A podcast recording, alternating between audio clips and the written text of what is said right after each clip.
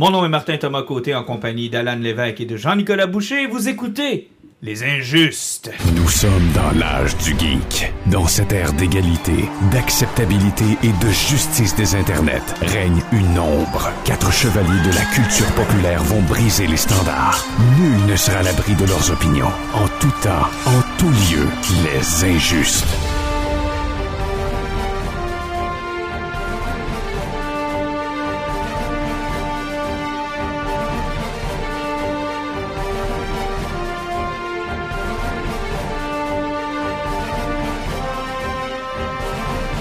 Messieurs, bonsoir.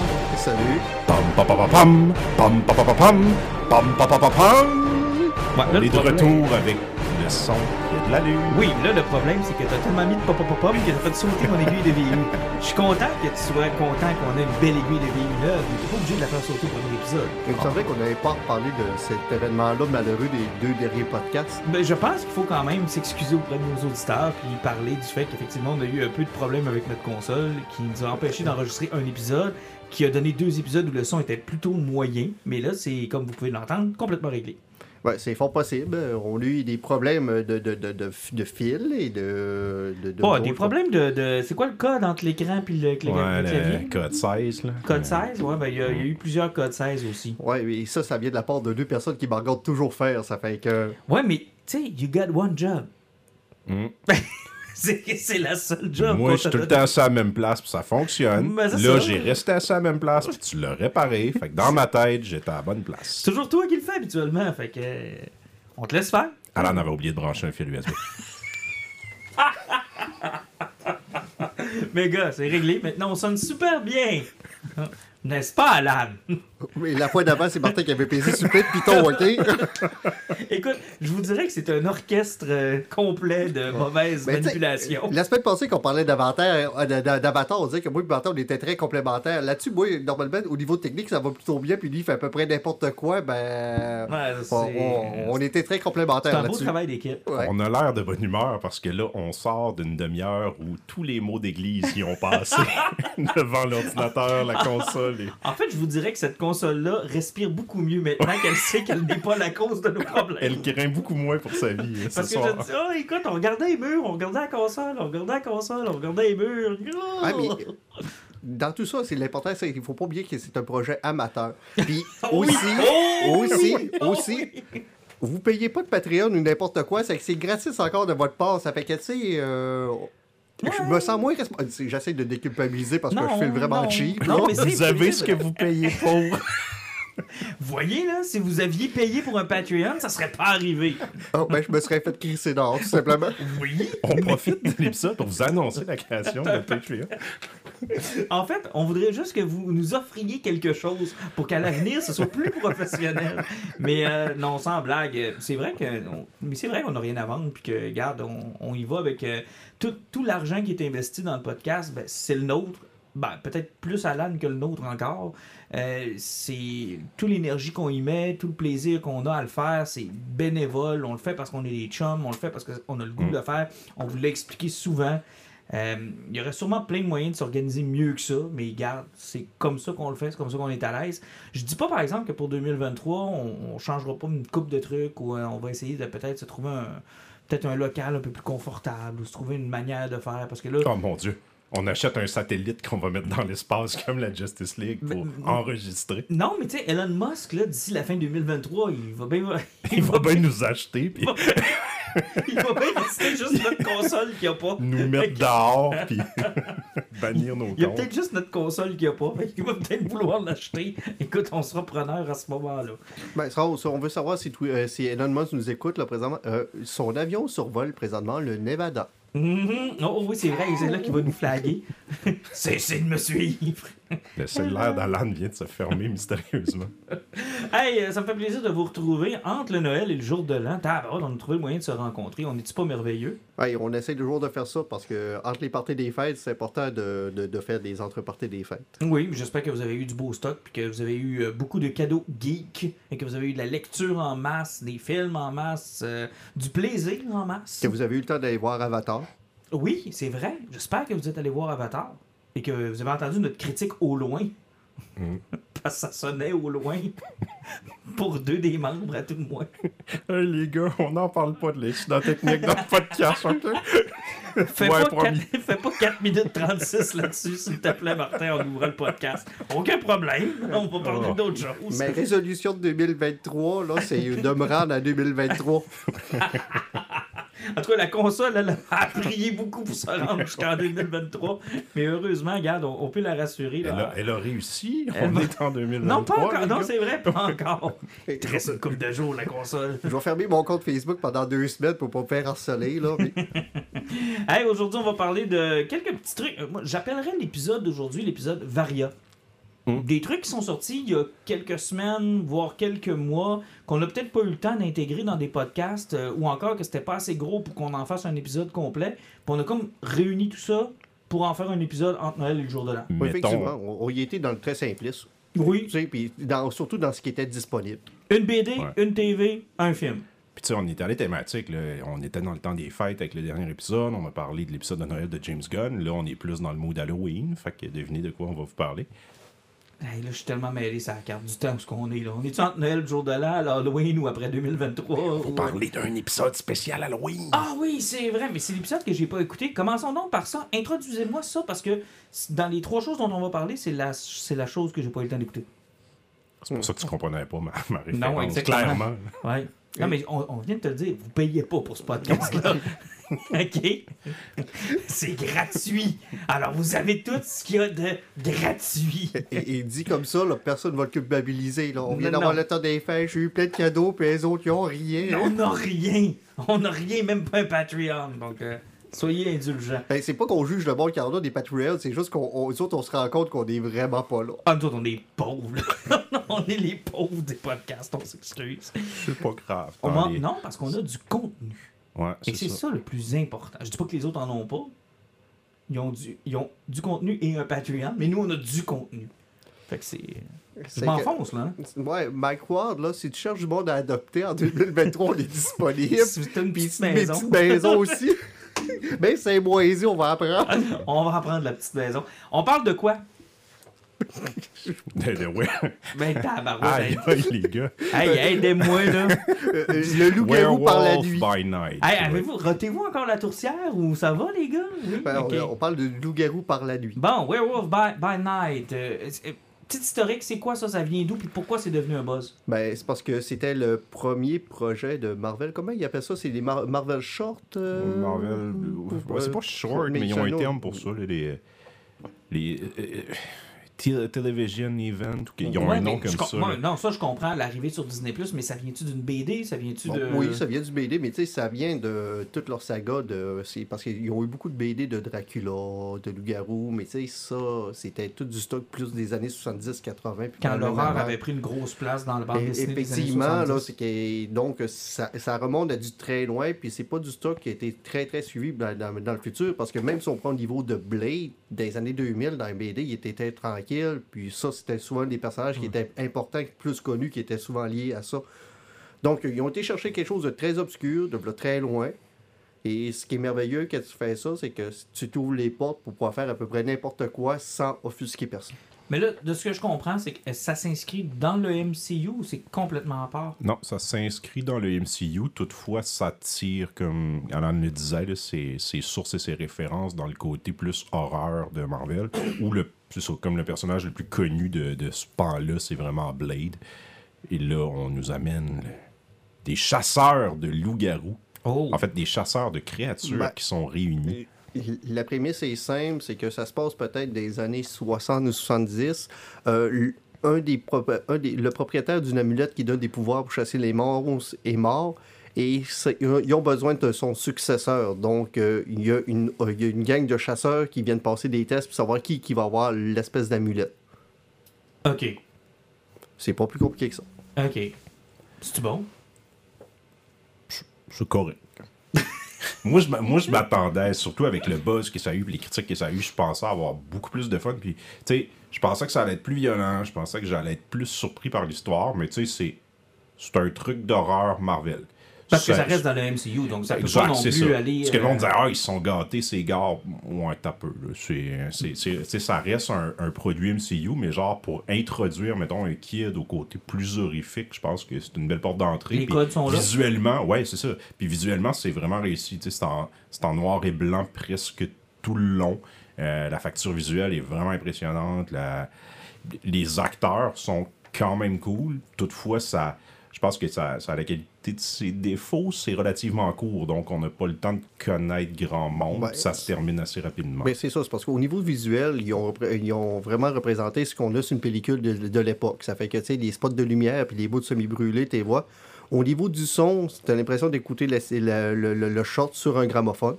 Ok, wow. Ça fait que, tu sais, C'est mon rêve. Euh, tu le- non, mais c'est parce que c'est parce que c'est pour respecter la signature, ce qui est ça fonctionne super bien. Mais tu sais, l'histoire est super ch- euh, basique, ça fait qu'il faut qu'il chasse un monstre, mais tu te rends compte que le chasseur qui est supposé celui qui a tué le plus de monde dans le gang parce qu'il en a tué une centaine, c'est que statistiquement parlant, c'est vrai, mais c'est pas des monstres que tu es, c'est parce que c'est lui le loup-garou. Oh, ouais. Puis, le- tant. puis la- le monstre qui est pogné dans le labyrinthe, ben c'est son chum. Fait que lui, il est venu le sauver. Mais Ah. sauf que, tu sais, t'as des éléments euh, d'horreur qui sont super intéressants. Il y a quelques combats qui sont le fun, mais moi, j'ai pas eu de problème avec ça parce que l'histoire est ultra simple. Ça s'est pas cassé la tête. Mais l'enveloppe dans laquelle ils l'ont mis, c'est tellement bien fait que. Puis en plus, ça dure rien que 45 minutes que tu peux pas dire que tu détestes ça. Ils ont mis de l'humour là-dedans, puis honnêtement, euh, juste la joke de Ted, pour moi, a fait le film. Ok. Ouais, ben, c'est. Surprends-moi, une joke de tête, t'as aimé ça, c'est sûr. Ben non, mais c'est parce que. En tout cas, laisse faire ça. Tu l'écouteras, tu vas comprendre. Ah, là, c'est compliqué. Il va falloir que j'écoute le truc, que je réécoute ce bout-là du podcast, puis que je comprenne ce que viens Ouais, de me. Que t'écoutes Ted, que tu réécoutes le podcast, que t'écoutes Non, mais sérieusement, tu dois avoir quelque chose qui est le fun à écouter, puis que- qui est ultra basique, là. Puis, puis juste pour euh, le côté technique, parce que, tu sais, il n'y a pas de CGI là-dedans, tout est en effet pratique. Ça, c'est intéressant, par contre. Tu sais, parce que même le, le Man-Thing qui est là-dedans, qui est le gros monstre, là, qui ressemble au Swamp Thing, euh, tu sais, c'est- il est en caoutchouc, puis il est bien fait quand même. Euh, même le gars qui se transforme en loup-garou, tu vois pas sa transformation, il, il utilise vraiment les techniques de dans le temps, que c'est plus son ombre que tu vois changer, donc Mhm. euh, c'est comme du plus du stop motion. Puis une fois que tu le vois en loup-garou, ben, c'est vraiment juste du poil qui est Mais collé ça, sur lui. mais ça semble vouloir prendre du temps, l'espèce de pan horreur de Marvel. Tu sais, euh, Il y a eu le bout dans The Eternal, entre autres, où on a essayé de nous introduire euh, le Chevalier, Blade, Ouais, Black-. Knight. Black Knight, là on a ça. Il y a Sam Raimi qui nous avait promis un film d'horreur avec Doctor Strange, puis ça c'est plutôt raté, on va se le dire. Mais on dirait que c'est un genre qui est. Ben, Ils veulent y aller, mais on dirait qu'ils vont leur culon. Mais c'est souvent le problème qu'ils ont, c'est comme euh, dans Star Wars où que ils visent toujours euh, les plus jeunes, Mhm. ils visent le vendre des jouets, donc euh, je pense que c'est, le gros bâton qu'il y a dans leur roue parce qu'on a vu qu'est-ce que ça donnait avec Andorre qu'on a parlé beaucoup. Quand ils s'adressent à un public qui est plus adulte, Plus mature. plus mature, puis qui ne gêne pas, ben, ils sont capables de donner quelque chose qui a du bon sens. Mais je sais pas pourquoi, que, accord avec Marvel, ils ont ce problème-là, ils n'osent pas le faire. sont allergiques, puis je pense que c'est lié au revenu, parce que en dehors, le gros problème, là, même si c'est tout le monde capote, puis c'est tout un le monde est unanime, c'est un succès critique, mais ils regardent les codes d'écoute, puis ils font comme c'est Boba Fett avait pas mal mieux, même Ouais, si ils c'était sont de la sais. sont pas habitués Puis ils ça. aiment pas ça, tu sais, eux autres, ils veulent que ça soit écouté. Ils préfèrent, je pense, un produit médiocre écouté à quelque chose d'exceptionnel, Et pas pourtant, assez vu. et pourtant, l'horreur, ça pourrait être quand même pour Marvel quand même une, source intarissable d'argent dans le sens où ça coûte pas cher faire de l'horreur. Ouais. Euh, tu t'adresses à un public qui généralement se présente, qui généralement est au rendez-vous, puis tu fais des bonnes marges de profit sur des produits Ouais, d'horreur. mais pas juste ça. Mais Même là, c'est parce qu'en en retournant avec les effets pratiques aussi, tu sauves les coûts de production parce qu'il faut qu'ils se, qu'ils se désengorgent du problème des films de 250 millions. Parce qu'ils se cassent pas la tête. Parce que le prochain gros film de Marvel qu'on va avoir, ça va être Quantum Mania. Et la bande-annonce dure 2 minutes 30 et je pense que je n'ai jamais vu un ciel bleu. Non. Et juste les droits sur la musique doivent leur coûter un prix de fou. Hmm. Ils ont Aussi. pris une tune d'Elton John pour la, la bande-annonce. là, ça- c'est juste ça, là. C'est euh, probablement le budget d'un film québécois. Puis ça, ça nous laisse croire qu'ils ont pratiquement construit une ville miniature, puis ils ont acheté des technologies pour rapetisser les acteurs, puis la mettre dedans, puis... Non. Quelle mauvaise blague. Ouais, non, elle était Non. meilleure avant qu'elle sorte. Ouais, c'est ça. Quand Dans tu ta tête, quand tu feras le montage, Martin, s'il te Tu plaît. peux la couper, ça? Ouais, tu Ah. L'enlever, sérieusement, il y a beaucoup de choses dans la tête à Jardin qui sont mieux qu'en réalité. Oui, je sais. Oui. Ouais. ça, ça peut rester là aussi, hein. C'est pas, euh, C'est correct. c'est pas nécessaire que ça sorte. Hey, La prochaine. tout le monde a oublié mon erreur de la semaine passée maintenant. On a trouvé pire. En fait, ça sonnait mieux quand il sonnait de loin. Moins on l'entend, mieux ça va. Quand on l'entendait de loin, ça allait super bien. Les Ça, là, c'est méchant. C'est l'épisode d'Halloween qu'on est en train de faire. Entre Noël et le jour de l'an. Entre Noël et les jours de l'an, bien sûr. Mais tu sais, tout ça pour dire que euh, Werewolf by Night, ça dure 45 minutes et contrairement au Noël euh, de James Gunn où ce que tu te demandes qu'est-ce que tu as regardé là, au moins lui, tu as eu du fun. Au moins. Au moins. Est-ce qu'il y a des suites de prévues, des liens avec les films? Euh, je pense que le type de présentation ne mourra pas parce que je sais qu'il y a du monde qui ont dit que même pour Star Wars, ça pourrait être intéressant. Ok. D'avoir de ce genre d'épisode stand-alone. Pas besoin d'un budget de film, ça dure pas aussi longtemps qu'un film. C'est pas une série c'est télé pas une non série plus. télé non plus, donc t'es pas pogné avec 10 épisodes. Un petit peu plus long qu'un épisode de série télé, pas aussi long qu'un film. Moi, je pense que ça lui- Mais en même temps, c'est ça, ça donne pas grand revenu non plus. C'est un film que tu tournes ou tu mets sur ta plateforme de streaming. Fait que Oui, mais je pense que ça. Ouais, c'est ça, exact. Ils sont faut pour en faire anyway. Ben, Fait que je pense que c'est une belle pour eux. Netflix vous a prouvé depuis des années que l'objectif d'une plateforme de streaming, c'est pas de faire de l'argent, c'est de survivre jusqu'au temps que tu fermes. Oui. Mais c'est surtout, je pense, le problème pour ces plateformes-là de toujours avoir du contenu. Tout le temps, tout le temps, tout le temps. Puis de pas avoir ce phénomène de je m'abonne pour un mois, j'écoute tout ce qu'il y a d'intéressant sur la plateforme, je me désabonne, puis je me réabonnerai dans six mois Et quand il y aura de quoi. Là, en fait, on est rendu dans un autre problème. C'est même plus ça, c'est, on va dire, le côté éphémère. Tu sais, les gens, se... tu sais, au début, là, tu te connectais à Netflix, c'était comme, ah, il faut que tu écoutes Orange is the New Black, puis euh, le euh, House of Cards, puis Stranger Things. Là, c'est, tu sais, c'est comme, il faut que tu écoutes les séries du moment, mais est-ce que les gens vont dans le back catalogue? Tu sais, je veux dire, mais Werewolf by Night, là, ça a fait un gros buzz la semaine où c'est sorti. On est quoi, un mois plus tard, puis plus personne Mais parle de c'est ça. parce que c'est c'est- c'est le problème des sites de streaming. Je continue à le dire depuis le début, c'est la traduit numéro 1. le monde ne veut pas avoir une saison 2, ils veulent l'épisode numéro 1. Bon, oui. Oui. euh, c'est c'est le phénomène à peu près du monde du comics, que ça fait trop longtemps que quelque chose rou- roule, tu la repars au numéro 1 parce que tout le monde veut le numéro 1. Ouais, exactement. Mais euh, j'aime beaucoup la- l'argument à Jean-Luc aussi de cette espèce de. C'est vrai que le- rétro, là, tu sais, de regarder quelque chose qui est sorti depuis. Tu sais, quand le buzz est passé, on dirait que tu Ouais. veux.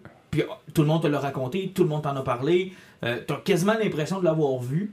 Ça fait en sorte que tu y retournes pas finalement. là. Ça va chercher un peu comme le côté l'instantanéité, mettons, à la TV, on le voit beaucoup avec le sport. Là, on dirait que les gens cherchent ça. Faut que tu écoutes la série que le monde est en Ouais. train d'écouter, tu iras pas écouter une vieille affaire. Tu sais, si on est dans les buzz, puis... Exactement. Donc, c'est à- Puis l'autre phénomène aussi qu'on voit de plus en plus avec les plateformes de, de- en, en continu, c'est cette guerre de contenu qu'on ne donne plus ou qu'on ne vend plus à la télé ou encore qu'on vend à un prix tellement fort Mhm. que la télé n'a plus les moyens de l'acheter. Puis euh, il y avait un super article dans le Devoir la semaine dernière sur l'avenir de Ciné Cadeau Ouais. où les droits de Édouard aux mains d'argent qui appartiennent maintenant À Disney. à Disney, le prix qu'ils ont mis pour que euh, Télé-Québec puisse diffuser le, le- le film en tant que tel, c'est comme si Disney Plus s'était dit Hey, c'est un film de Noël, la période de Noël arrive, ça va amener du monde sur notre plateforme, on te le, on te le louera pas, là. Non, Tu sais, je veux dire, l'endroit, on veut que les gens à Noël se disent ben, Je vais me prendre un mois de Disney Plus, là. parce que le stock de Noël est sur Disney+. Mais Exactement, c'est ça, le but, c'est d'avoir des abonnés puis de les garder. Ah, c'est ça, c'est un peu, un peu spécial euh, comment c'est fait.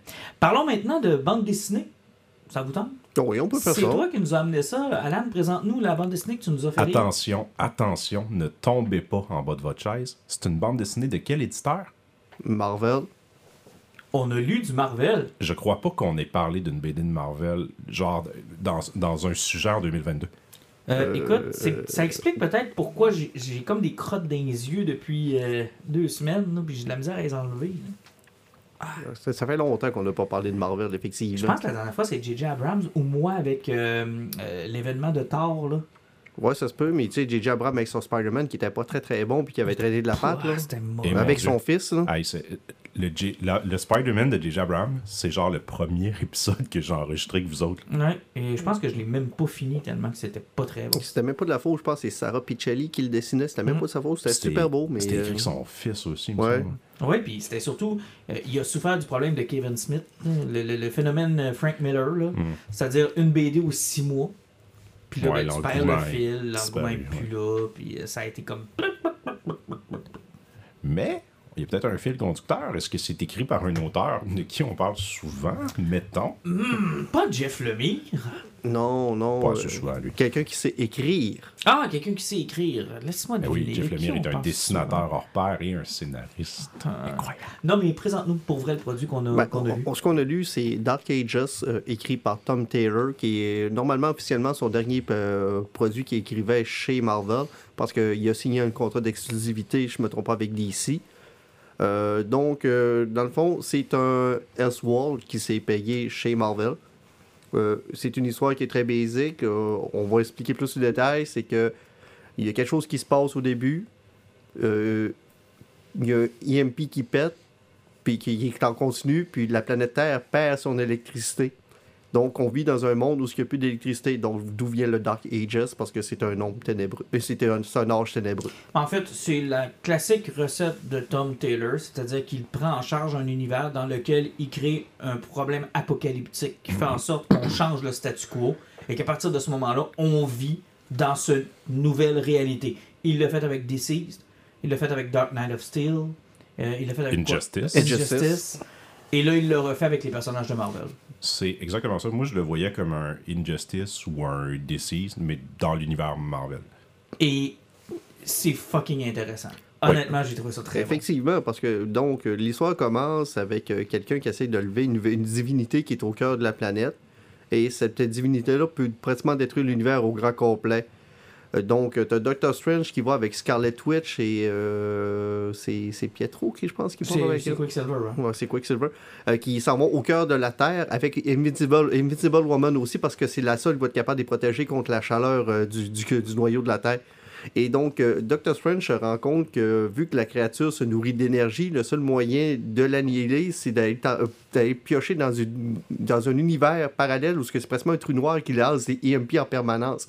Fait qu'il ouvre un portail. Il ouvre un portail, mais au moment où il ouvre son portail, ben, tout le monde se fait tuer, y compris lui. Donc, euh, le pas- sort reste là. le sort reste là parce que lui, il est mort avec le portail qui est ouvert et personne ne peut le fermer.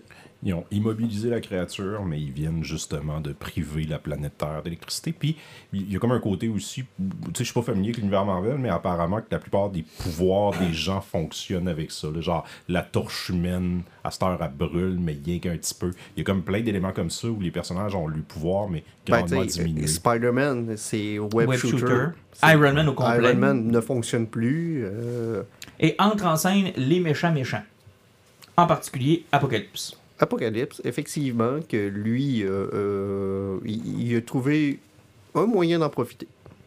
Et est-ce qu'on va plus loin ou on laisse les gens lire le livre? Ben, je pense qu'on va se rendre au moins jusqu'au jusqu'au milieu. Je pense que, tu sais, on, on- c'est parce que, dans le fond, Apocalypse s'est monté une armée des plus grands scientifiques du MCU. Et la façon qu'il recrute, c'est parce qu'il utilise Purple Man, tout simplement. Et moi, je ne connaissais pas Purple Man. Ben, t'avais pas écouté Jessica, Jessica Jones, Jones. euh, sur euh. Netflix? Non, je me suis pas tapé Jessica Jones. Moi, j'avais réussi à écouter les trois premiers épisodes avant de, de, de, de me décourager. Fait que t'as réussi à être introduit à Purple Man? Non, je le connaissais déjà parce que Purple Man, chez Marvel, c'est un personnage qui est très connu parce que des années 90, il a fait quelque chose qui n'a pas de bon sens puis qui, qui, qui entache Marvel depuis longtemps. Il a violé Jessica Jones Oh, en utilisant ses pouvoirs. ok. Et c'est que puis Bendis, c'est lui qui l'avait ramené à un moment donné, puis il l'avait ramené dans ses New Avengers dans- au début des années 2000. Et quand il l'avait ramené, c'était très drôle, c'était une évasion de prison, puis la personne qui l'avait trouvé, c'était Luke Cage. Mhm. Puis quand il- mais sauf que euh, Purple Man avait son collier qui l'empêchait de ses ses pouvoirs à ce moment-là. Ok. Mais ses pouvoirs, c'est donc le contrôle. Il a C'est juste besoin-. Dès que tu entends sa voix, tu es sûr et certain d'être contrôlé. Ok. On ne peut résister aux mots qu'il dit. Souvent, c'est expliqué comme ça. Il parle, puis les gens sont comme ensorcelés, puis ils n'ont pas le choix de. Puis grâce à ça, il a la- le contrôle de Reed Richard, il a le contrôle de Tony Stark, The Beast. de Beast. Et puis là, ils se retrouvent tous au même endroit. Puis le but de Apocalypse, c'est de redécoller le gars dans le milieu de la Terre. Effectivement, il veut le redécoller parce que lui, il sait que. Parce que Apocalypse, on sait tout comment il gagne ses pouvoirs. C'est parce que lui, dans le fond, il absorbe les pouvoirs des autres. Puis lui, il se dit que si on le redécolle, j'ai une, aide d'opportunité où ce qui sera pas son plein pouvoir, ou ce que moi, je vais réussir à l'absorber. Exact. Un truc que j'ai aimé là-dedans, moi, pour un gars qui ne lit absolument pas de Marvel, là, je connais les personnages d'après les films, puis tu sais, une dizaine de BD en tout et partout que j'ai dû lire dans cet univers-là, tu te perds pas tant que ça. J'étais quand même... Là, tu disais tantôt, je connaissais pas Purple Man. Moi, je le connaissais à cause de la série. Il y a pas beaucoup de personnages que j'étais comme perdu. Il y a des trucs que je me posais des questions à quel point c'était dans la continuité ou non, genre la petite fille de Spider-Man, la petite fille de, de Storm puis Black Panther, tu sais, j'étais là, ça c'est-tu des trucs qu'il a créés ou ouais, qui sont des dans trucs la... qui sont créés là, parce que euh, Peter Parker n'a pas encore d'enfant, mais sauf que tu sais, euh, May Parker a eu sa série euh, qui, a, roulé pendant un bout de temps, mais dans un univers parallèle.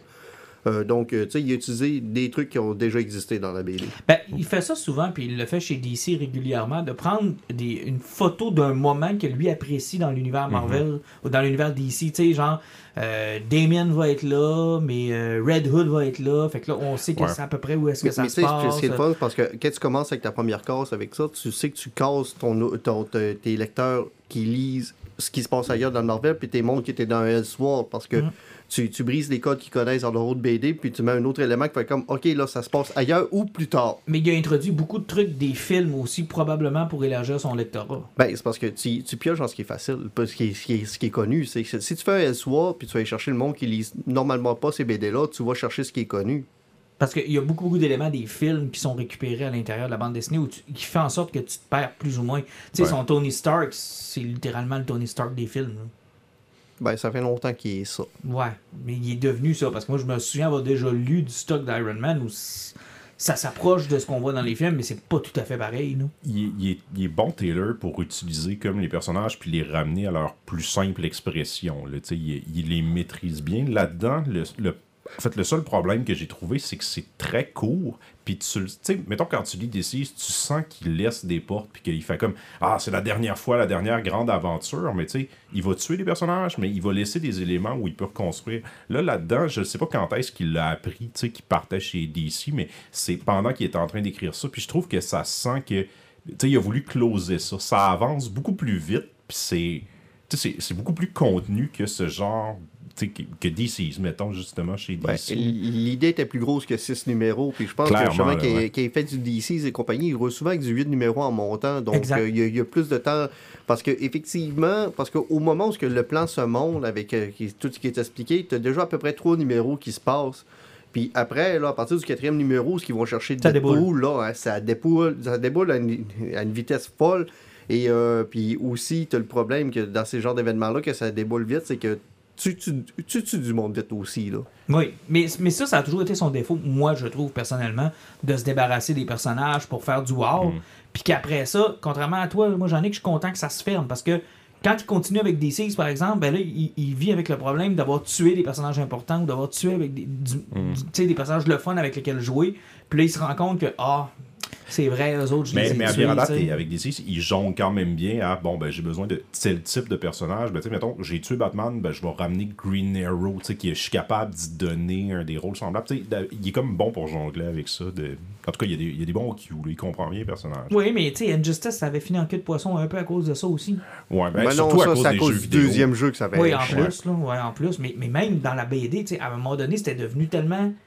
Tu sais, je veux dire, son Superman était tellement devenu fort, ça avait Ouais, tellement pas rapport. un moment donné, je pense à son troisième année, il avait déjà passé le Panthéon des dieux. À partir de là, ça, Hey, il ne avait reste plus grand torché- monde. Non, il avait torché Green Lantern, je pense, en deux numéros, puis il avait torché. Écoute, à un moment donné, c'est comme ça Ah, avait, ça avait plus de de bon sens. Ça finissait plus de finir, puis là, tu te disais, OK, il a poussé l'idée d'un Superman Rogue tellement loin que ça se tient plus. Ouais. Mais mettons, pour pousser mon idée, un truc que moi j'ai beaucoup aimé, puis là, je, je vais pas le spoiler, mais il y a à m'amener une attaque qui arrive qui sont par Venom et Carnage ensemble, Oui. qui ont pris possession d'un personnage. Puis là, il y a un reveal sur c'est qui ce personnage-là, puis j'étais comme, Hmm, j'en aurais pris plus de un Venom et Carnage ensemble. Le- Qu'est-ce qu'ils ont fait? Qu'est-ce que ça fait? Qu'est-ce que ça fait que ces personnages-là sont ensemble? Et le personnage qui est amené à ce moment-là, moi j'étais comme. là, j'ai- ah, ça coupait trop vite, tu sais, j'en aurais pris plus. Il y a comme plein d'affaires comme ça que j'étais là, c'est des bonnes idées. Puis je pense que lui, il savait, puis il voulait peut-être étendre un peu, mais à un moment donné, il s'est dit, c'est ça. Comme Alan disait, il n'y a pas 8-9 numéros, faut qu'il close ça en 6 ou 7. Fait que Mais c'est vrai que ça, se- tu sais, je veux dire, n'importe qui va prendre cette BD-là, ça se donne bien en cadeau à un gars qui a peut-être jamais lu de BD puis qui voudrait juste avoir une bonne histoire qui se tient Ah, puis qui est rapide. euh, là, quelque chose qui est très drôle aussi, c'est que dans cette BD-là, Beast fait quelque chose que Beast vient de faire dans la continuité réelle. Ah, ça, je ne savais pas ça. Ah, ouais. Ouf. Ça fait qu'il a été comme précurseur, il est comme écrit v'là un an avant que ça sorte dans chez X-Men, qu'est-ce qui s'est passé avec Beast? Fait Incroyable. ont réutilisé son. Mais moi, quand j'ai terminé, j'ai bien aimé ça, même si c'est pas mon, mon univers, mais je me suis dit, s'il y a du monde qui nous écoute, puis qui lisent pas de DC, que c'est des fans de Marvel, puis qui nous écoutent parler de Taylor, puis tu sais, fantasmer, puis triper sur ce qu'il fait, là, là, genre, allez pogner ça. Vous allez, tu sais, vous allez pogner, vous allez comprendre pourquoi on tripe sur cet auteur-là, puis ses idées, puis ses projets. là. Si vous êtes plus familier avec l'univers de Marvel, d'après moi, vous allez avoir du fun. Encore Parle- plus que moi. là. Parlons de cinéma. Bon, là, faut pas que je me fuck dans le titre. Everywhere. Non, Everything. Every- Je savais, gars. Premier mot. Mais vous savez de quoi on va parler, je pense. De tout partout. Everything. Everywhere. Everywhere. All at once. All at once. Euh, D'où ça sort, ça? En 24, ça fait peut-être quoi, deux ans que le monde n'arrête pas de parler des autres, j'en ai que moi je suis Euh, plus ouais, je- un an. Un an. Un an. Ben, ben, en fait, c'est cette année, parce que là, le film, il est représenté aux Oscars cette année. Là. Ils l'ont... Ben, en fait, il est pas encore aux Oscars, il est au... euh, c'est quoi le truc? euh, C'est les Emmy, Golden je pense. sont-? Les Golden Globes. Il est, en tout cas, tu sais, ils l'ont poussé, il est nommé. Mais là, j'ai que cru comprendre que les frères Rousseau sont attachés à ce projet-là. Son, son producteur. Dans le fond, les deux gars derrière le film, c'est les frères. Ils ont un- c'est des bizarres, là, ils s'appellent les. J'ai oublié leur prénom. Mais c'est comme c'est un leur drôle de nom prénom, ça, j'ai oublié les prénoms. Les Daniels. Les, Les Daniels? C'est Daniel Kwan puis Daniel quelque chose, genre. Ils ont réalisé un film avant qui s'appelle Swiss Army Man, qui était avec Daniel Radcliffe et euh, Paul Dano. Puis c'est Daniel Radcliffe qui est sur une île déserte. Paul Dano, son cadavre échoue là, mais il se rend compte que c'est un couteau, un, un couteau suisse, dans le fond. Il peut l'utiliser pour faire n'importe quoi. Fait qu'il se lie d'amitié avec le cadavre. Imaginez un, euh, un castaway, mais au lieu d'avoir un ballon, c'est un cadavre. Ou Wow. il l'utilise genre comme un grappin, il parle avec lui, c'est une marionnette. C'est un, un bon? week-end chez Bernie, c'est vraiment super touchant, c'est super bon. C'est ça a le côté weird de Everything Everywhere All at Once, mais bon, c'est dans le fond, c'est ça vient de ses créateurs. Puis euh, je me trompe pas, il est disponible présentement chez Amazon Prime aussi sur mais, euh, Army Man, oui. Mais moi, j'avais tellement entendu parler de ce film-là où euh, on le comparait. Je pense c'est- c'est-tu moi c'est sorti à peu près en même temps que Doctor Strange and Un- the Multiverse Ouais, Madness. juste un petit peu avant. Puis euh, le monde me disait tout le temps si Sam Raimi avait compris le multivers comme eux l'ont compris, vous auriez eu un film extraordinaire, ça aurait été, ex- ça aurait été super fou. Il faut que tu vois ça. Puis quand je l'ai vu apparaître sur Amazon Prime, je vous ai dit, les gars, j'aimerais vraiment ça qu'on puisse l'écouter. Puis je l'ai écouté un peu de reculons cet après-midi. Euh, toi, Alan, tu l'as écouté un peu plus tôt euh, ouais, ouais, cette je l'ai écouté, non, je l'ai écouté il y a deux semaines. OK.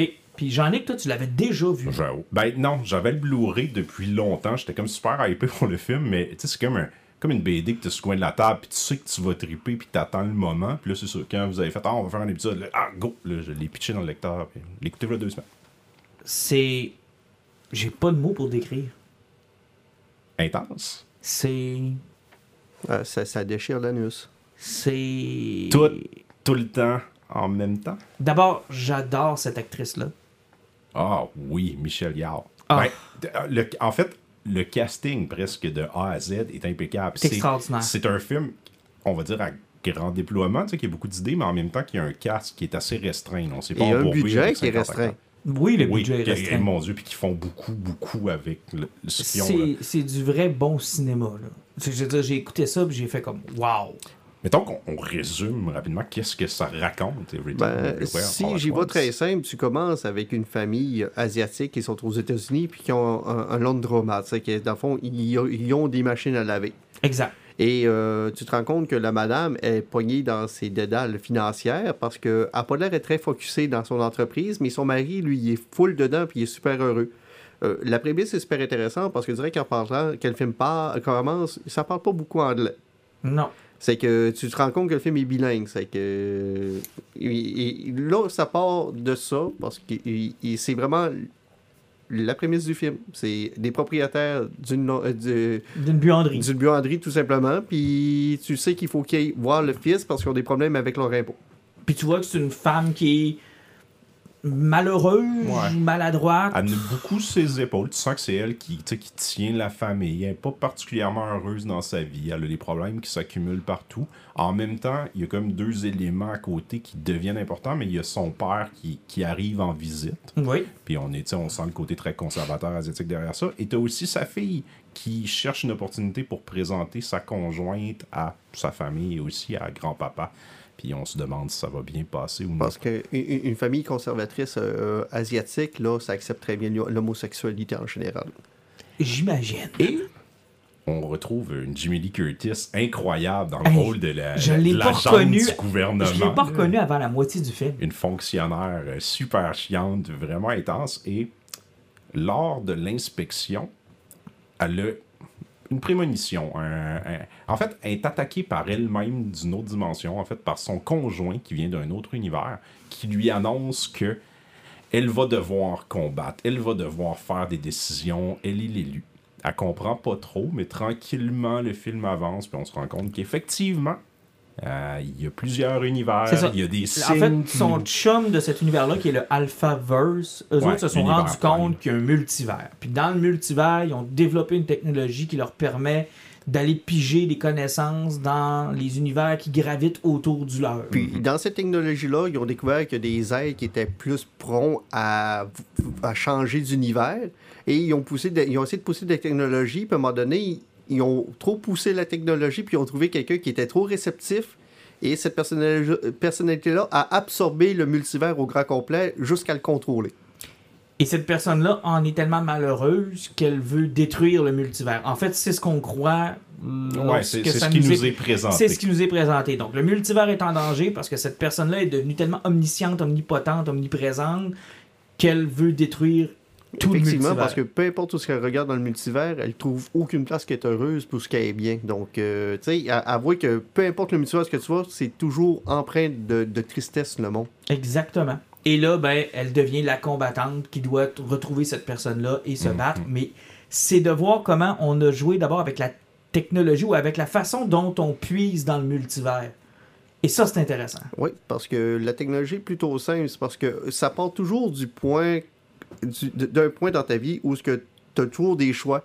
Et on, ça, c'est souvent quelque chose qui a été expliqué, c'est que si tu as, un choix à faire, en général, c'est le principe de l'épisode du dé, mettons, qu'on va avoir eu dans Community. Ça fait que si tu tires un dé, tu as créé six univers parce que six possibilités, c'est un dé 6. Exact. Et donc, à chaque fois que tu as un choix, tu crées un multivers. Et en tant que personne, vu que tu utilises partout, ben, tu peux utiliser certaines techniques pour te connecter avec une personne qui ferait un choix. C'est comme, mettons que toi qui étais jeune, tu décides de devenir un champion des arts martiaux, mais tu aurais pu le faire. Que cette personnalité-là existe quelque part et tu peux te connecter et prendre ses pouvoirs.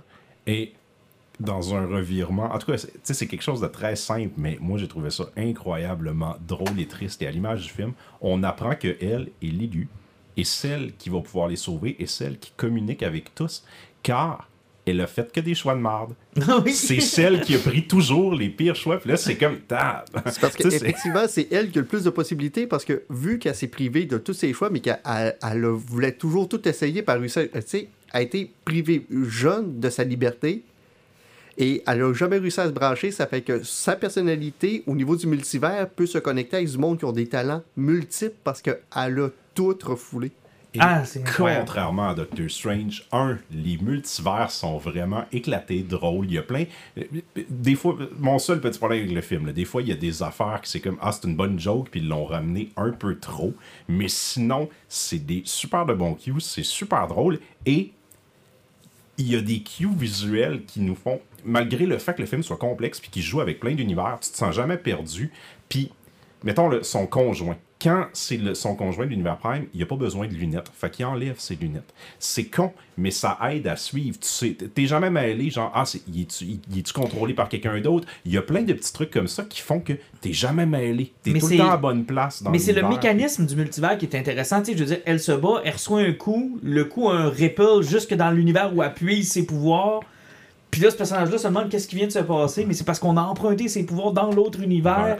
Et- écoute. Parce que, effectivement, parce qu'il y a une carte où ce que le monde qui dit tu peux ta- taper dans le pouvoir de l'autre, c'est parce qu'il se connecte vraiment, vraiment en utilisant des liens. Ça fait que, tu sais, t'es lié à la personne à qui t'as pris, puis tu peux pas te lier à deux personnes en même temps. Exactement.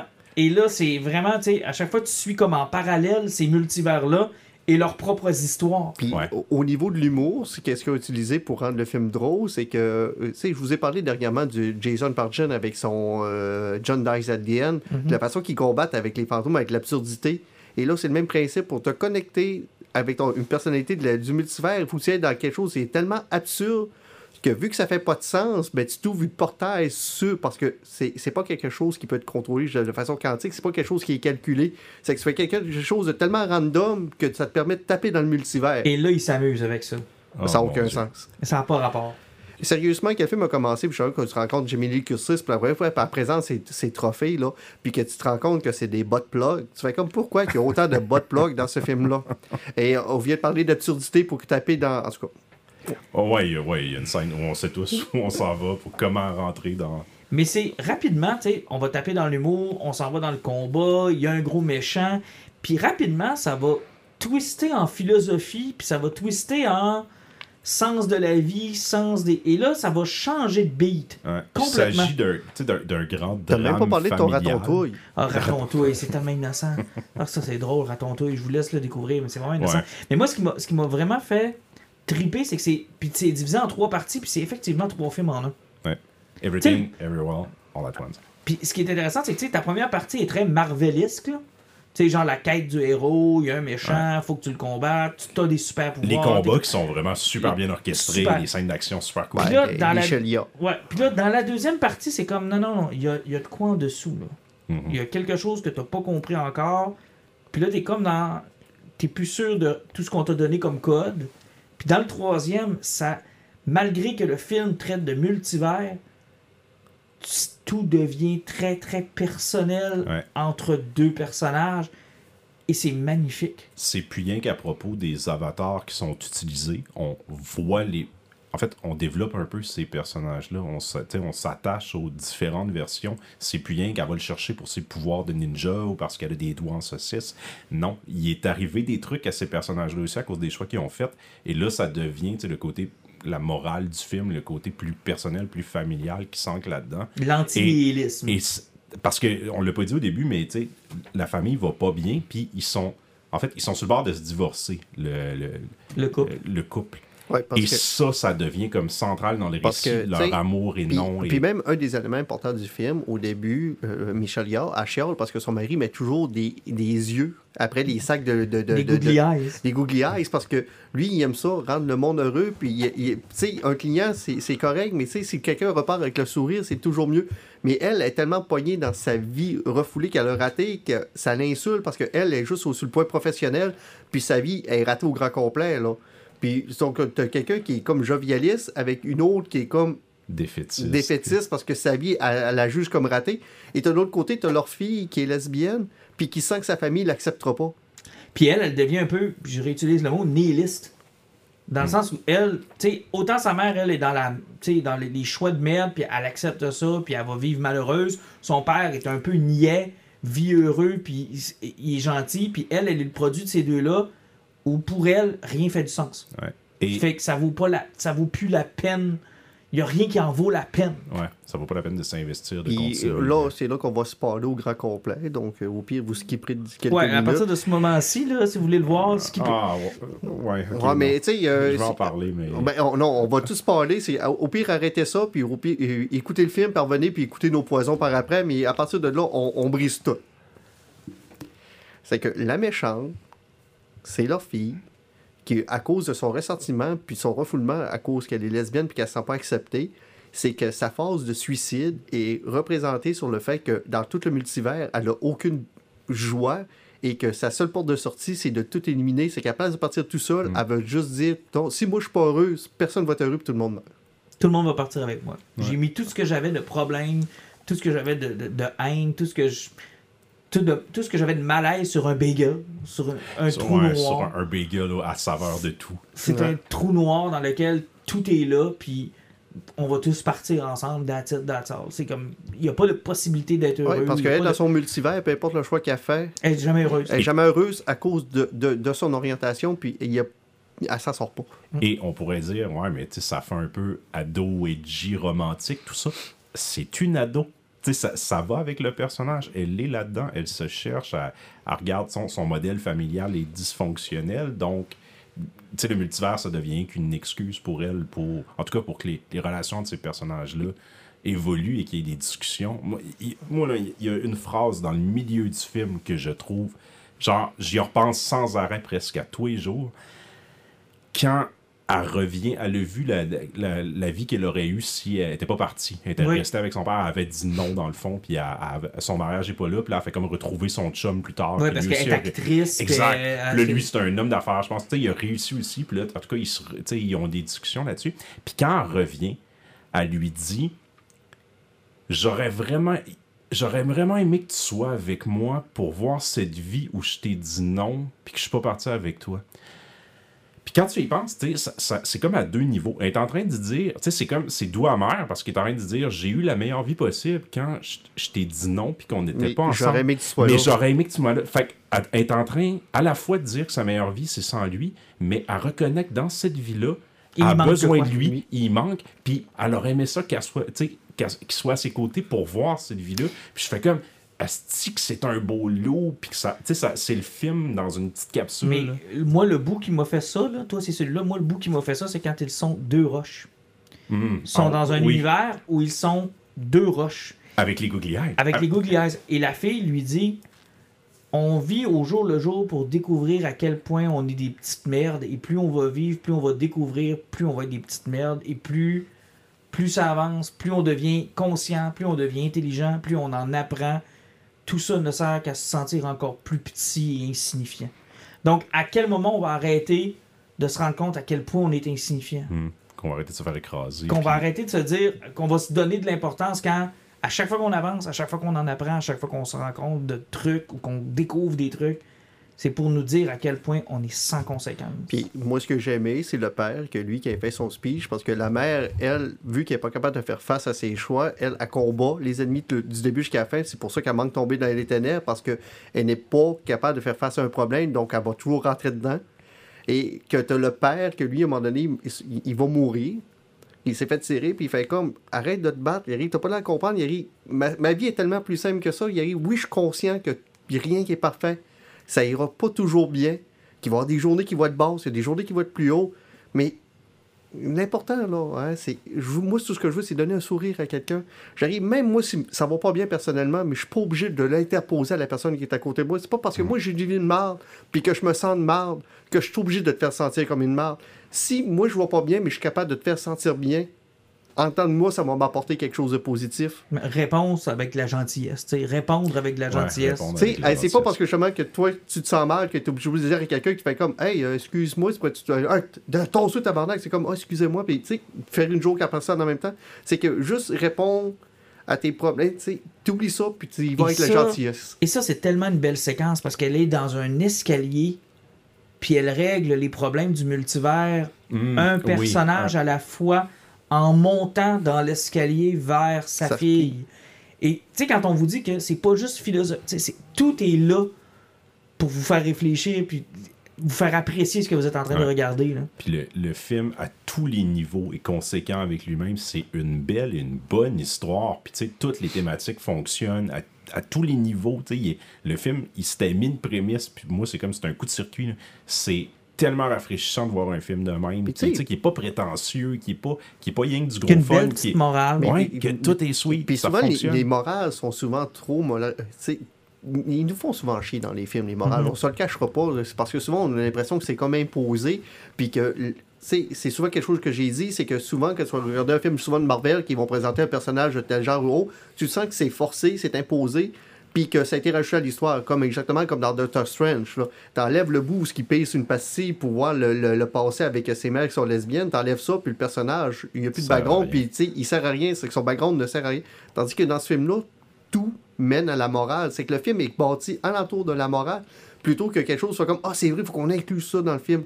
Et ça, ça fait du bien, puis justement, que c'est bien apporté. Et j'arrive Ça fonctionne. pas à croire qu'on a passé sous silence l'acteur du père. C'est un acteur qu'on a vu très très peu au cinéma. C'est dans le fond lui, c'est son grand retour.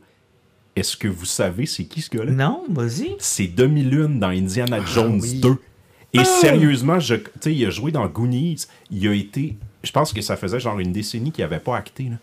Puis il revient, puis moi j'étais comme, oh my god, qui, qui nous avait. Ben, moi je l'haïssais dans Indiana Jones 2. Il était ses nerfs, Demi-Lune. Dr. Jones, Dr. Jones. Dr. Jones! Dr. Jones! Mais ah, qui est sympathique puis drôle là-dedans, puis que je l'apprécie. Tu sais, dans le fond, quand je disais il y a très peu de personnages, ils sont tous super bien campés, puis et qui bondent bien Mais, entre euh, eux autres. Michel. Michel, Michel, Michel. Je l'aime, Michel. Ah, Michel, moi, depuis euh, Tomorrow Never Die, ça a toujours été la mienne. Je l'aime tellement. Puis elle est incroyable. Puis tu sais, en- vous disiez tout à l'heure qu'il n'y avait pas beaucoup de budget, puis je pense que c'est Jean-Nic qui en a parlé tout à l'heure, tu sais, ils se sont pas contentés d'avoir un univers où les pizzas sont en boule. Là. Ouais, Tu sais, je veux dire, je veux dire, Ah, mais, euh, il y en Mar- avait des multivers. Marvel, là. avec son- ses idées infinies, un budget infini, euh, c'est comme il y a trois univers. j'ai- pas remarqué si le monde passait c'est une lumière rouge dans les autres multivers, Ouais. par Mais tu sais, autant les multivers sont simples, mais sont concentrés sur les personnages et ce qui leur arrive de par les choix qu'ils font. Au lieu de nous promettre un univers où tout le monde est dans l'eau, un autre univers où tout le monde est en feu, puis un univers. Ils vont plutôt sur euh, ce que tu expliquais tout à l'heure, euh, Les choix de Alan, les choix de vie. Ouais. Puis ça fonctionne tellement mieux, tellement mieux. Tu sais, quand on- comme moi, c'est drôle quand Doctor Strange, le, le multivers, je me disais, les possibilités sont énormes, mais si t'es pour ne pas en présenter beaucoup, faut que ceux que tu présentes soient conséquents et intéressants, puis soient importants. Ce qui n'est pas le cas dans le film de Doctor Et- Strange. Au-delà de ça, là, on va aller, mettons, dans le côté, tu sais, chorégraphie, action. La scène où un comme pogné dans une pièce, puis là, il envoie des gaz lacrymogènes. Puis tu sais, tout le thinking derrière, bon, là, elle s'en va dans une de ses vies ou un chanteuse d'opéra, fait qu'elle peut retenir son souffle. Puis, t'as j'essaie de me rappeler, il me semble qu'il y a un truc comme pour les yeux, là, elle Bon, va oui. chercher où elle est aveugle. Oui. Fait que là, elle va chercher toutes ces powers-là pour être capable de résister au gaz lacrymogène parce qu'elle n'a pas besoin de respirer, puis se battre dans le boucan parce qu'elle est capable de Il y a- se battre parce qu'elle est aveugle. il y a un moment donné- Il y a, il y a un- il y a un gros payoff à genre pourquoi elle va là, puis qu'elle fait ça, qu'elle fait ça. Puis à un genre, moment bang! donné, tu sais, elle a le bouclier d'un des policiers, puis elle va chercher Ah un oui. univers où elle fait juste flipper des Ouais, pancartes. un, là. un Tom Sandwich, genre. puis- elle sert de ça pour se battre et ratontouille. Moi, c'est on avait dit qu'on spoilerait pas, mais Ben, bon, on on est- on est drôle. c'est tellement Mais innocent. oui, là. ce qu'elle parle, mais c'est comme dans le film Ratatouille. Non, c'est Ratatouille. Non, c'est Ratatouille. Et il y a un univers où Ratontouille existe. Et c'est Ratatouille, mais avec un raton laveur, parce qu'elle est convaincue que c'est un raton au lieu d'être un rat. Ah. c'est tellement calme. Et mais c'est ça, puis c'est pas rien qu'une joke. Genre, c'est pas rien que. Moi, je pensais. Ah, ça va être un one-off, tu sais, comme les doigts saucisses. Non, non, t'as il y a un payoff aux doigts saucisses. Ben oui. Il y a, un- il y a- il y a une histoire complète sur Raton-Touille, puis ce qui arrive à ce, ce petit raton-là. puis- tu sais, quand t'as fait ces excuses aux différents personnages que tu revois tout le temps et tout le temps dans les autres multivers, puis ils sont comme toujours liés entre eux autres dans chacun des univers. Puis tu sais, elle va closer chacun de ces multivers-là dans la scène des escaliers, où ça fait en sorte que, sans avoir vu le film complet de ces vies-là, on sait un peu qu'est-ce qui est arrivé. Puis tu sais, euh, il y a une séquence en particulier. Il y a une séquence en particulier quand tu as fait des jumps où on voit le début de ces univers-là. Qui part toujours du fait où ses parents, la décision de ses parents, est-ce qu'elle part avec son chum ou pas. Hmm. Ouais, qui- Puis là, tu vois comme un rattrapage de ce multivers-là pour savoir pourquoi elle est chanteuse d'opéra, pourquoi elle, est- elle est experte au kung-fu, par exemple. Pourquoi il y a un univers où ce que ses petits doigts peuvent euh, déplacer quasiment des, des, des, des- des planètes tellement Ouais. qu'elle est forte. Euh, Raton-touille, pourquoi dans cet univers-là, elle est chef cuisinière, dans son autre univers. Puis tout ça, il vient boucler chacune de ces boucles-là. Et c'est comme mille films en un, là. Ouais. Et tout ça, pas pour, tu sais, c'est l'élu, puis pour battre le grand méchant. Non, c'est pour qu'elle ait une discussion franche avec son conjoint, sa fille et son père. Et, et surtout, qu'elle réalise que qu'il faut qu'elle arrête de s'éparpiller partout puis qu'elle Mm. prenne un choix dans sa vie, tu sais, qu'elle se branche. Et Tout je pense que ce qui est merveilleux aussi dans ce film-là, c'est que tout ça ne peut ne pas être arrivé non plus. Tout ça peut être dans sa tête. Ouais, effectivement. Tout parce ça peut on- être, euh, Le film finit avec la première séquence du film. Tu repars Ouais. avec le début. Puis, tu sais, justement, puis ça aussi, c'est- c'est c'est- c'est comme au- euh, un message à la procrastination. Tu sais, plutôt que de dire, ouais, je pourrais faire ça. Si tu veux vraiment le faire, ça t'intéresse, fais-le. Parce qu'à un moment donné, tu te poses la question, c'était-tu tout dans sa tête, tu sais? C'est- C'est-tu une représentation d'une discussion avec ton ado? Mhm. Puis que tout ça est, tu sais, c'est- c'est de l'imagination, parce que ça a pas, tu sais, on parle de conséquences, mais il y a des fois où tu te dis, ouais, mais là, il n'y a pas personne qui allume, qui se passe de quoi de bizarre, puis que, tu sais, c'est pas très rationnel, là. on est plus dans la métaphore, on est plus Ouais. dans le, dans la peinture, dans le, dans le psychologique, là, tu, finis le film, tu te dis, peut-être que rien de ça s'est vraiment passé, puis que l'histoire, c'est simplement une mère et son adolescente qui se comprennent pas, Ouais. qui apprennent à, Ben, le connaître. problème, à communiquer. Mais je pense que c'était volontaire, justement, en finissant avec le début du film. Mhm. Ben, tu, tu laisses la porte ouverte. euh, Est-ce que ça s'est vraiment passé? Exact. Mais bref, Chris de bon film. Ah, sérieusement, des belles séquences d'action, de, de la bonne humour, même si des fois les jokes euh, absurdes sont un petit peu trop poussés ou ce que tu fais comme Ah, ils sont peut-être allés trop loin. Sauf que le film te fait réfléchir, te fait passer un bon moment. 2h20 quand même, c'est pas, c'est pas rien. Non, c'est c'est plutôt long, mais ça passe vite. euh, sérieusement, Il y a du stock. Faire gros avec petit. Là. Tu sais, Ah, le gadget pour connecter avec les autres univers, là, c'est des oreillettes Bluetooth qu'on avait en 2002. Ouais. La, de la vieille cochonnerie là, qui, est- qui est vraiment. laid. Tu sais, c'est c'est ça. Là. Tu sais, Ils sortent pas encore sa tête, ça a coûté 30$. piastres, Là. C'est- Ah, c'est- c'est c'est clair, puis c'est ça qui fonctionne. Puis tu sais, les locations du film, là, On est T'sais, presque quoi- tout le temps dans on, on imagine le building gouvernemental. c'est ça. Il y, a, quatre dé- il y a quatre décors, je pense. Ouais. Puis tu sais, avec quatre décors, ils ont fait plus de multivers que Doctor Strange avec 300 millions. Ouais. Et puis tu sais, moi c'est encore plus insultant, je le dis tout le temps. là. Il y a des affaires de fun dans, dans Doctor Strange, mais tu sais, le titre Multiverse of Madness. Mm. Hey, on est loin d'être ça, le Multiverse of Madness. Vous voulez voir un bon film de Multiverse? Multiverse Ça, il y en Madness, a là. ça, c'est Madness, là. pété, là. Ça, c'est vrai. Ouais, puis ils ont même pris le temps de tout bien expliquer de façon bah, tu sais, logique, tout comment fonctionne. tu sais. Ouais. Ce que le Marvel Universe a Le, jamais fait. le film met des. C'est pas grave si c'est fantastique, tu sais, je veux dire, le film met des règles en place, puis il les respecte, il est cohérent à son propre univers, puis c'est tout ce que tu as besoin, là, après. Le, le suspension sont- of disbelief. Ils sont pas cassés à la tête non plus. tu sais, Je veux dire, un univers avec les doigts en saucisse, that's it, c'est tout. Ouais, Ça existe. Pourquoi? Parce que. Puis c'est drôle, puis c'est correct. Tu sais. Mais ça doit sentir bon quand tu te brûles les doigts, par exemple. Oui, oui. Mais moi, j'aurais de la misère à pas me manger Ouais, les doigts ça, tout le très- temps. ça, Tu mets, tu, tu le mets les doigts au-dessus d'un feu, là, ça peut mal finir cette soirée-là. On termine ça avec un poison, les amis. Euh, ça vous tente-tu? Vous en avez-tu un? Bah parce que là, oui, vous avez oui. chialé la semaine dernière parce qu'il n'y en avait pas. C'est parce que j'en avais un préparé la semaine passée puis j'ai semi-oublié. Bon, ben vas-y. Euh, Je vais commencer, OK? Rapidement, parce que le mien est vraiment pas long. Ok, c'est plat. Je me suis mis à lire David Goudreau. Euh, Oh, la, bête. Je sais que c'est pas super geek, mais je pense que c'est accessible à tous. C'est une excellente lecture. J'ai tripé fort. L'humour est, in- est incroyable. Et l'erreur que j'ai faite, c'est de croire que David Goudreau était un grand intellectuel poète inaccessible. alors que quand tu lis son premier livre, oui, il y a du stock. Oui, c'est bien écrit. Oui, c'est intelligent, mais c'est surtout accessible. Ouais, c'est pas lourd comme C'est lecture. absolument pas lourd. Vous allez vivre une belle ride. Le premier est selon moi un chef-d'œuvre. Le deuxième est un, c'est un livre d'humour. C'est juste, ça n'a pas de bon sens, il est câble le personnage. Puis le troisième est un bon mélange des deux premiers. Il il y en a aucun des deux qui va être à la hauteur du premier. Il Mais n'y a, pas un quatrième. le quatrième, c'est? Maple, qui est un des personnages du troisième livre, à qui on va donner une enquête, un trailer, un polar. Et honnêtement, je l'ai lu et j'ai tellement eu de fun. là. C'est tellement cave. là. C'est C'est un, vraiment un cave. 4 en 4. Un 4 en 4, pour moi, gros coup de cœur. Euh, ça me sort un peu de la bande dessinée, un peu des super-héros. Puis ça reste une lecture qui, je pense, est accessible à tous. Écoute, c'est un 200-300 pages. là. C'est capable de passer après, à, à travers un 200-300 pages facile. là. C'est quand même pas si mal que ça. C'est pas si mal. là. Puis ça, ça se lit super bien. Alors, c'est mon poison.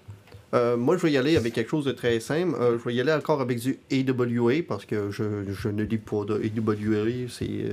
Euh, je vais y aller avec une BD qui sort un petit peu du, du, du, du canevas normal de la BD.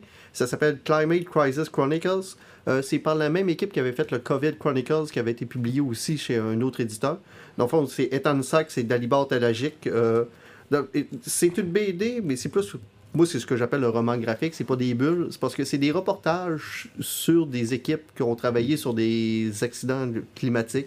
Comme euh, le premier reportage, ça va sur des pompiers sur les euh, feux en, En Californie? en Californie.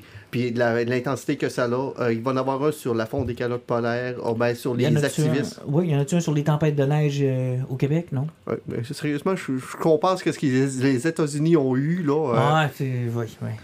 Non, euh, sérieusement, c'est quelque chose qui est intéressant. Mais c'est fait- du vrai stock? Je veux dire, c'est des. euh, C'est oh, des vraies histoires. C'est vraiment une, euh, c'est un job de journaliste. Oh, wow! Mais présenté sous forme De BD. de graphique. effectivement de graphic novel. Ça fait que, tu sais, si les conséquences des changements climatiques, c'est quelque chose qui vous intéresse, puis que vous voulez lire des, de la- point de vue humain, comment ça peut être vécu, je pense que c'est quelque chose qui peut être très Ah, intéressant. ça m'intéresse, ça. Je trouve ça curieux. puis comme je- d'habitude, AWA, un trade paperback, en général, ça, on peut ça à 10$. piastres, ça. Donc, ça, c'est euh, extraordinaire. là. C'est des prix populaires. Profitez-en parce que je suis pas sûr que ça va durer longtemps encore comme ça. Jean-Luc, euh, de ton côté? Moi, je vais y aller cette semaine avec une bande dessinée publiée chez Dark Horse qui Jeff est sortie, non, Ah, qui non. est sortie cette année d'un auteur que je ne connaissais pas qui s'appelle Daniel Friedman et c'est dessiné par un gars qui s'appelle Crumb. Crown. Crumb, c'est un drôle de nom, j'imagine que c'est un, c'est un acronyme. Ben non, c'est c'est le dieu de Conan. Ouais. OK, fait que le dieu de Conan a dessiné ce Ouais. comic-là, qui s'appelle Bird King. En fait, on suit l'histoire dans un univers, on va dire, médiéval fantastique, où on suit une petite fille qui a perdu ses parents, qui est élevée par un forgeron, qui forge des armes magiques à la solde d'un roi qui a réanimé des déités pour les mener à la guerre pour gagner les royaumes. Tout le monde est convaincu qu'il fait ça pour le bien, c'est un petit peu nébuleux, mais c'est un despote. Ça a l'air bizarre comme histoire, mais on suit le point de vue de cette petite fille-là qui se questionne beaucoup sur les intentions du roi et le royaume dans lequel elle vit. La grand, le grand attrait du récit, c'est le dessin de Crumb qui ressemble à si Mike Mignola avait décidé de faire de la BD pour enfants. Fait Wow. Il y a un coup de crayon qui est comme un petit peu surréaliste, très gothique, euh, euh, très peu raffiné, comme le fait Mignola. C'est genre, les, les parentés sont malades mentales, mais il y a beaucoup de, de pastels, il y a beaucoup de- d'idées de créatures qui sont que- comme un, un Mignola joyeux, mais il y a encore ce côté, tu sais, les chevaliers se promènent là-dedans sur des, des chevals en décomposition qui ont des bandeaux autour de la tête, et tu sais, il y a comme plein d'imagerie qui Mais est une vraiment épique. ça, ça se tient sur, dans un seul roman? Dans un seul, En fait, euh, c'est un volume 1 pour le moment, c'est le seul qui est sorti. Avec la fin, on imagine que ça va aller plus loin. Moi, c'est à peu près tout ce que j'aime là-dedans. Le récit est intéressant, les personnages sont cool, c'est quand même extrêmement violent. là. Genre, il y a tu sais, des animaux qui, qui meurent, il y a des personnages qui se font découper en deux. Et c'est ça, ça se termine et c'est non résolu, donc j'imagine que ça va être une série. Puis, tu sais, Dark Horse, c'est souvent du hit and miss. là. Ils sortent quand même beaucoup de trucs. Puis là, ça, c'est comme. Moi, je mettrais ça dans une de mes découvertes de l'année. Wow! Puis rien que pour le dessin, ça vaut. Si vous tripez sur Hellboy et Mike Mignola, genre, vous devez absolument avoir ça. Puis l'histoire est assez intrigante pour faire comme je suis OK dans, dans cette petite série-là. C'est à surveiller. Hum, au nom de tous les injustes, laissez-moi vous souhaiter une bonne année. Et puis une bonne année, puis sans, sans oublier qu'aujourd'hui c'était l'épisode 99. Oh! Aura-t-on un spécial pour un centième épisode? Qu'est-ce que vous aimeriez avoir? Est-ce que les gens seraient intéressés à ce qu'on fasse quelque chose de Euh, spécial? je connais déjà la réponse, un épisode avec un fil USB branché parce que le son est meilleur. Oui, ben ça, ce serait l'idéal, euh, je- Alan. C'est ma résolution pour 2023. Brancher les fils. On, aurait- on aimerait ça que vous aimiez Tom Cruise en entrevue. Ah, ça serait possible. Là, Ben, on est pas mal rendu là. Ouais, euh, Je vous rappelle que ce podcast est gratuit. On a toujours pas de Patreon. Ben, on a juste à vénérer un extraterrestre dans le fond d'un vodka, peut-être qu'il va venir. Peut-être. Tant qu'à se peut-être. convertir en scientologue. C'est ça, on va l'attirer. on va l'attirer de même. On va le tirer. Mais bref, bon, euh, bonne année à tous. euh, que 2023 soit une année extraordinaire en film, en comics, en geeking, en série télé. Puis on va se donner rendez-vous le plus souvent possible. On va essayer de faire ça. Parfait. Bonne année. Bye bye. Bye bye. Bye.